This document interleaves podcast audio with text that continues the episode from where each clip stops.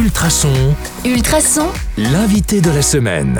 Bonjour à tous, c'est Anka. Cette semaine, on est en compagnie de Jean-Paul Etienne. On est jeudi et aujourd'hui, j'ai envie de vous demander si vous avez euh, déjà trouvé un acquéreur pour Notre-Dame du Saint-Sépulcre à Nivelles. Euh, non, actuellement, euh, le processus de vente est en cours par le comité d'acquisition de la région Wallonne. Et normalement, euh, les dernières offres devraient nous parvenir avant la fin janvier, avant de pouvoir prendre une décision. Et euh, comment ça se passe la mise en vente d'un tel, bâtiment? J'imagine qu'il y a différentes étapes. Euh, Oui, oui, tout à fait. Il y a différentes étapes. Euh, il y a d'abord le constat au niveau de la paroisse qu'il n'y a pas de crédit suffisant pour pouvoir la remettre en état, puisqu'il fallait entre un million et demi et deux millions pour pouvoir la remettre au, culte. Cela étant constaté, et en accord avec bien sûr la paroisse, nous avons proposé à l'évêché la désacralisation de l'Église. Et euh, l'évêché l'a accepté, tenant compte notamment du fait qu'il y a deux autres églises dans un rayon relativement euh, restreint. Et euh, l'évêché, à partir de là, a lancé le processus de désacralisation.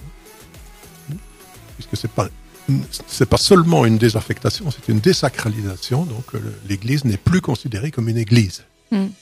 Ce processus a été entamé et cela étant fait, le dossier a été envoyé au ministre qui lui décide de la désaffectation euh, définitive de l'Église. Il vous a consulté avant de prendre cette décision, évidemment? Ah ben, c'est nous qui avons entamé le dossier Oui, donc. et qui, euh, qui l'avons envoyé à l'évêché. et euh, vous êtes satisfait de cette décision?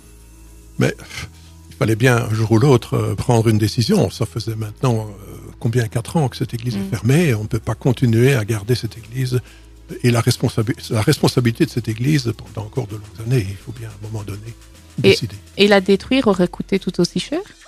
Euh, La détruire aurait certainement provoqué de nombreuses réactions Ah oui, ça c'est sûr. euh, au niveau de, de l'environnement.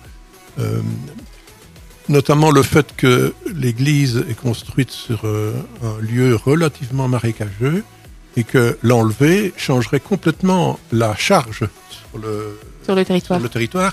Et les riverains étaient très inquiets Oui, ça je veux bien croire. d'avoir des dégâts dans leur maison si on faisait cette destruction.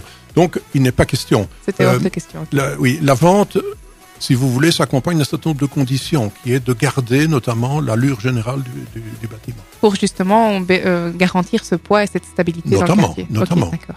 Et aussi le souvenir du bâtiment. Bah oui, quand même un peu. hein. Euh, eh bien, merci pour euh, ces confidences. Euh, si vous avez envie d'en savoir encore euh, plus sur notre patrimoine religieux et sur Jean-Paul, alors rendez-vous demain pour la dernière interview de la semaine sur le 105.8 FM ou en podcast sur ultrason.be. À demain.